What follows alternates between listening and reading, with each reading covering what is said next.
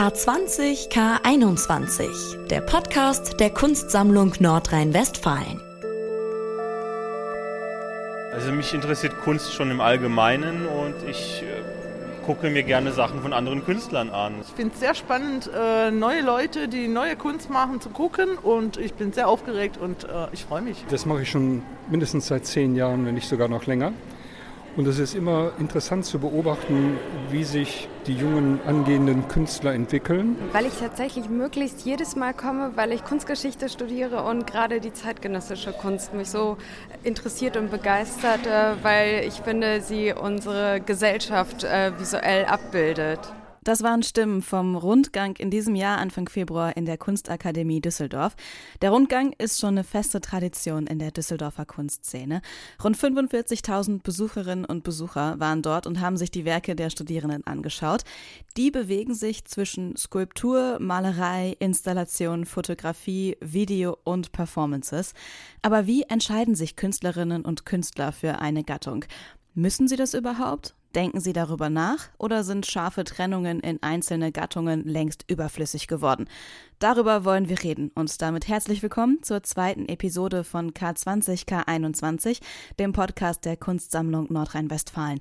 Ich bin Anja Bolle. Und als ich auf dem Rundgang war, habe ich mir auch mal einen Studenten geschnappt, der gerade in den letzten Zügen seines Studiums ist, Steffen Jopp. Er hat mir vom Leben an der Kunstakademie erzählt. Als ich mich hier bewarb, habe ich manchmal so ein bisschen geträumt, es wäre wie Hogwarts mit Malen. Und in der Tat, es ist so eine komische Zauberschule, weil, weil wir sind hier komplett unabhängig. Von außen betrachtet fragt man sich, was, was studieren die eigentlich? Ne? Also was ist das eigentlich, was wir hier machen? Wir, wir haben keine Credit Points, wir sind vom, ähm, vom Bildungsministerium unabhängig, wir werden nicht beobachtet, wir müssen keine, keine Messbarkeit ähm, erschaffen, sondern es ist eigentlich so, hier treffen sich Leute, die eine ganz die eine Ahnung haben, dass sie etwas Eigenes erschaffen wollen. Und das ist erstmal ganz egal, wie sich das manifestiert im letzten Schluss. Deswegen gibt es ja auch diesen O-Bereich. Das ist so die erste, das erste Grundjahr. Da muss man quasi seine Mappe nochmal verteidigen und beweisen, dass man genug Potenzial hat, um ein Werk herzustellen. Das ist wie ein großes Planschbecken. Man weiß eigentlich, es gibt erstmal nichts, weil wir kriegen hier auch außer so ein bisschen Werkzeug. Wir kriegen hier keine krassen Materialien gestellt und sowas. Wir kümmern uns selbst um das, was wir denken zu wollen. Und das ist so dieses grundkonstruktivistische ähm, Denken, glaube ich, was hier auch durch verschiedene Professoren anderweitig gelehrt wird. Aber das, was, was du schon immer gemacht hast, was du gerne gemacht hast, wie kannst du denn das, was du fühlst und so eine Vision, wie kannst du das verbildlichen oder vertonen, dass andere Leute eine Ahnung davon bekommen, was du ausdrücken möchtest. Und ich glaube, das ist diese sehr freie Grundlehre hier. Steffen arbeitet mit bildhauerischen Elementen und seine Skulpturen haben auch immer eine kitschige Botschaft, sagt er selbst.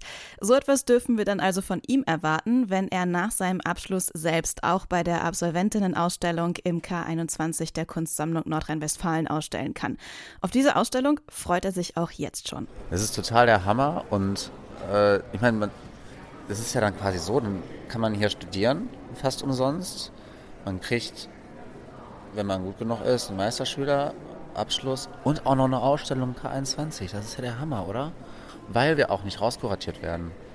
Also es gibt keine Jury, die sagt, also so ähm, empfinde ich das, okay, du bist cool, du bist nicht cool, sondern du hast absolviert, also darfst du hier ausstellen. Und das ist eine sehr, eine sehr schöne Sache, die, glaube ich, in unserem weiteren Weg kaum noch passieren wird. Deswegen ist das eine große Chance. Und ich persönlich ähm, bin da recht dankbar für, diese Chance zu bekommen und will dir dann auch nutzen natürlich und einen guten Platz kriegen. Vielleicht sehen wir dann also nächstes Jahr schon Werke von Steffen Job in der Absolventinnenausstellung im K21. Und da geht's jetzt auch wieder hin. Wir verlassen den Rundgang an der Kunstakademie und gehen zu In Order of Appearance, der aktuellen Absolventinnenausstellung.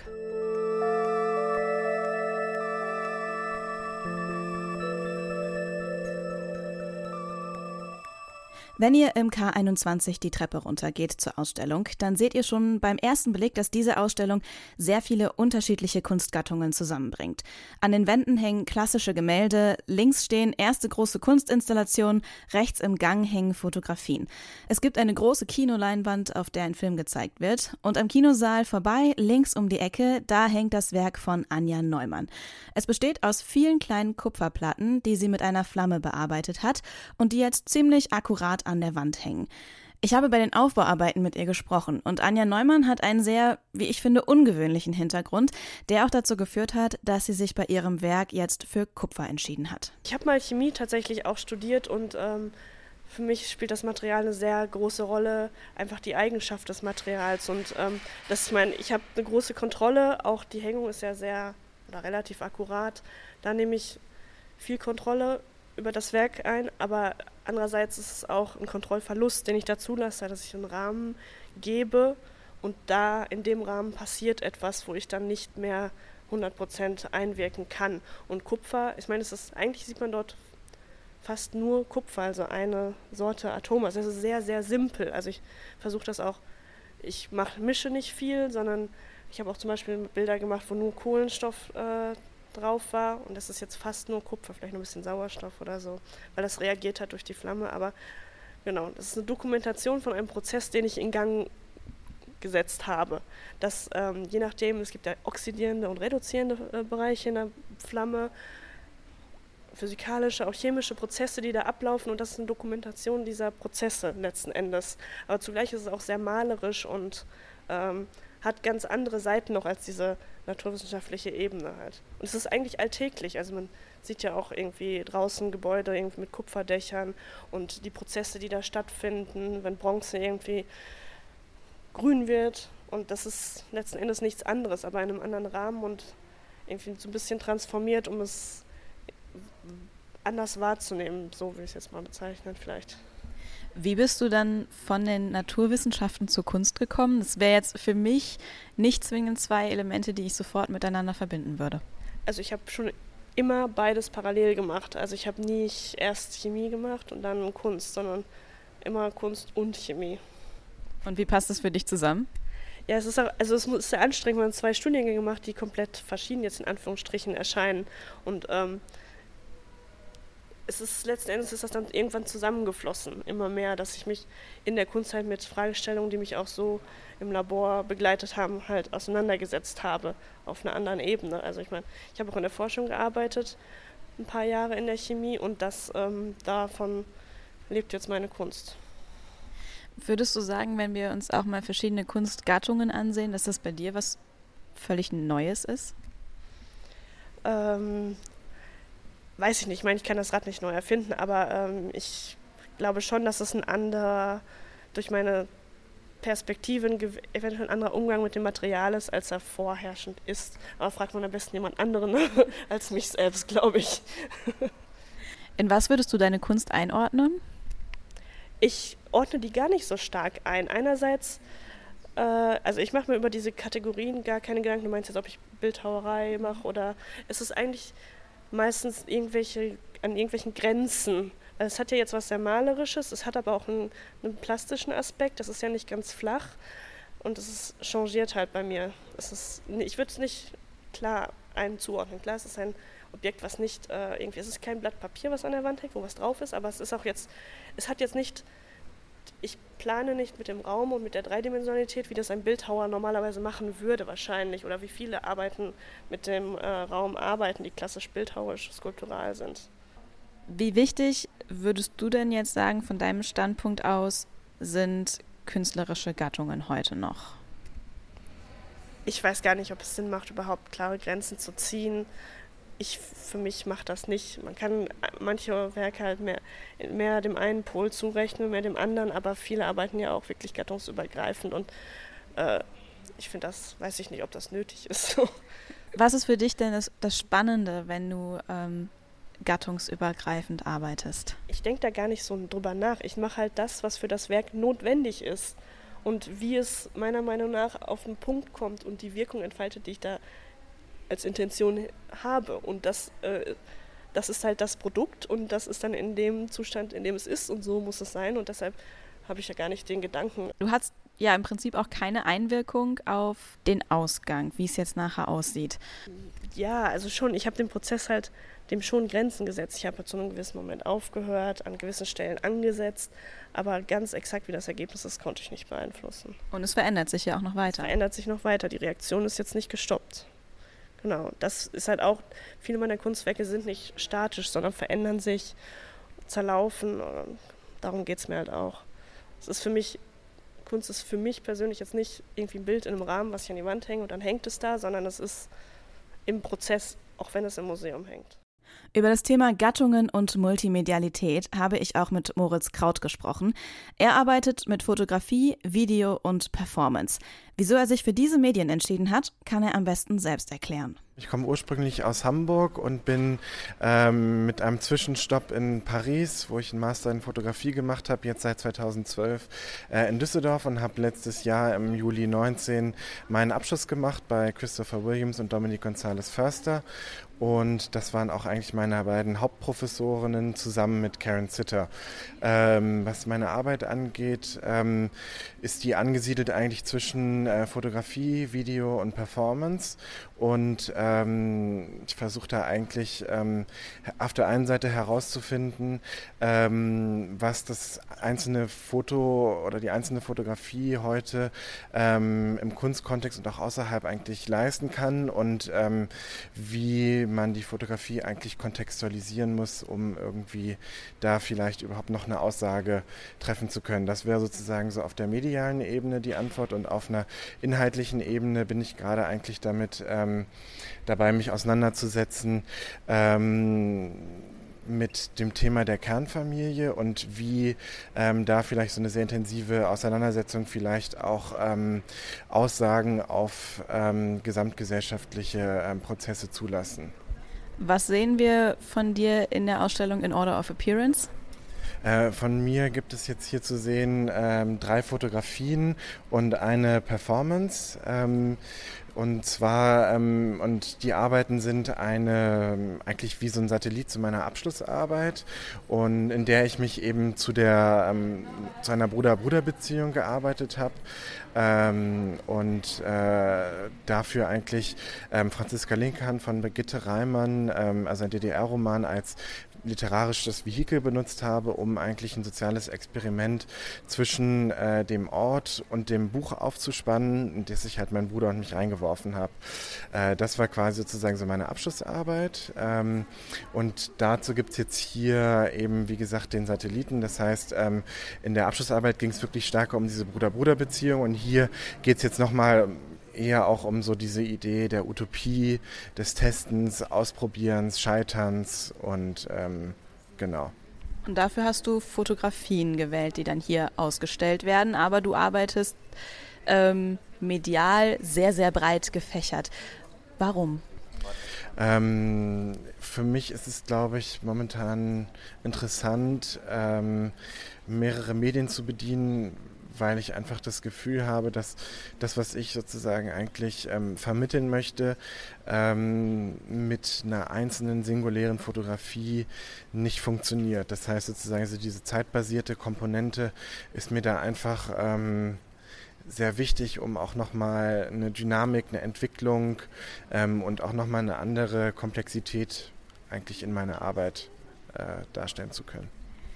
Wenn du so auf deine Ausbildung an der Akademie zurückblickst, wie hast du dich als Künstler vorher gesehen und dann nach deinem Abschluss? Ähm, also für mich war das tatsächlich so, also ich bin 2012 ähm, aus Paris nach Düsseldorf gekommen und war wirklich sehr ähm, eigentlich, also Fotografie war mein Ausgangspunkt ähm, und ich hatte aber einfach auch so ein großes Misstrauen der Fotografie gegenüber und hatte einfach das Gefühl, ähm, um tatsächlich vielleicht irgendwie was ähm, produzieren zu können, was vielleicht auch für andere eine Relevanz hat, muss ich irgendwie weiter gehen und muss irgendwie das nochmal anders auch ähm, kontextualisieren und verorten. Und ähm, das war eigentlich auch so ein bisschen so die ähm, Idee eigentlich des Kunststudiums, zu schauen, okay, ich habe so einen fotografischen Kern, aber wie kann ich das weiterentwickeln und wie kann ich das erweitern, ähm, um vielleicht ein Stück unserer Erlebnisrealität heute äh, abzubilden.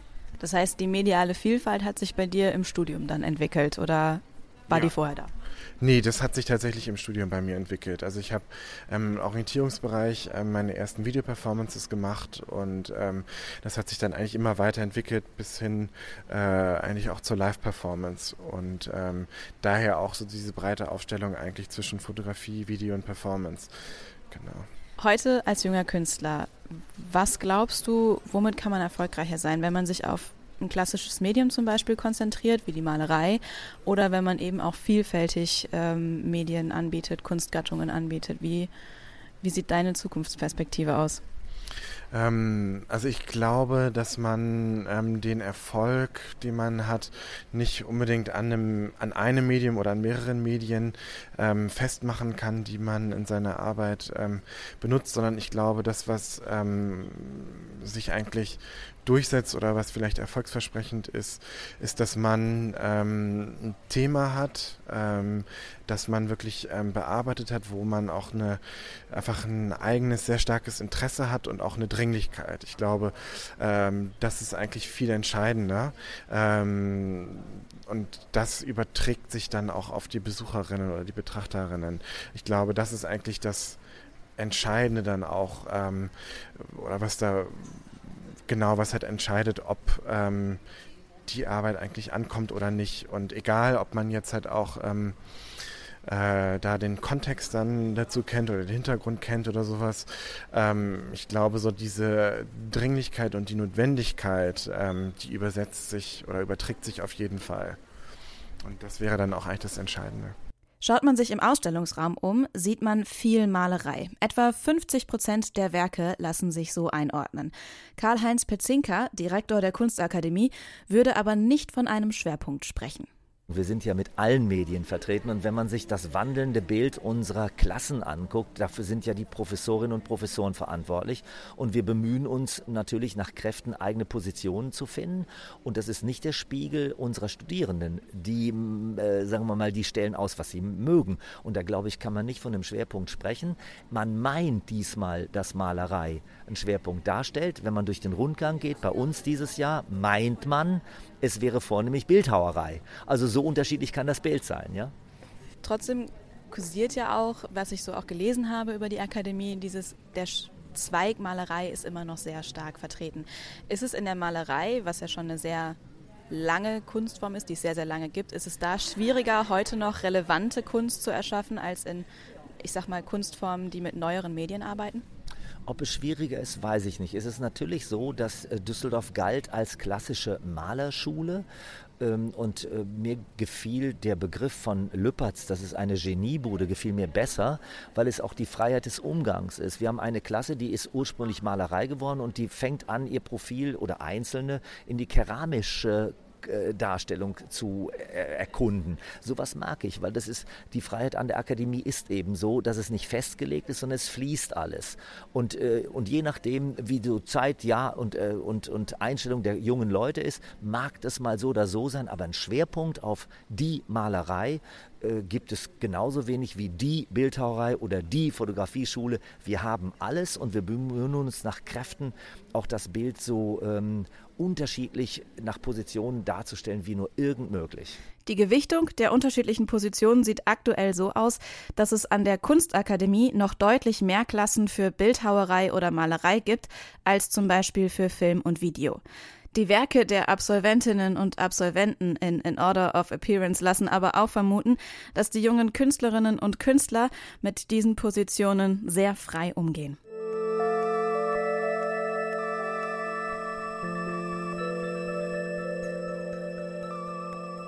Wie entscheiden sich Künstlerinnen und Künstler für ihre Gattung, um die Frage vom Anfang nochmal aufzunehmen? Bei Moritz Kraut hat es mit Misstrauen gegenüber der Fotografie angefangen. Und eine scharfe Trennung in Gattungen, ist das überhaupt noch notwendig heute? Anja Neumann findet nicht. Für junge Künstlerinnen und Künstler steht heute im Vordergrund, was sie mit ihrer Arbeit ausdrücken wollen. Das Wie ist dann der nächste Schritt, der sich nicht mehr zwingend an festen Kategorien orientiert. Das war's zum Thema Gattungen. In der nächsten Folge sprechen wir über Gender und Identität in der Kunst. Abonniert den Podcast gerne in der Podcast-App eurer Wahl, damit ihr auch die kommenden Episoden nicht verpasst. Ich bin Anja Bolle. Tschüss und bis zum nächsten Mal. K20 K21, der Podcast der Kunstsammlung Nordrhein-Westfalen.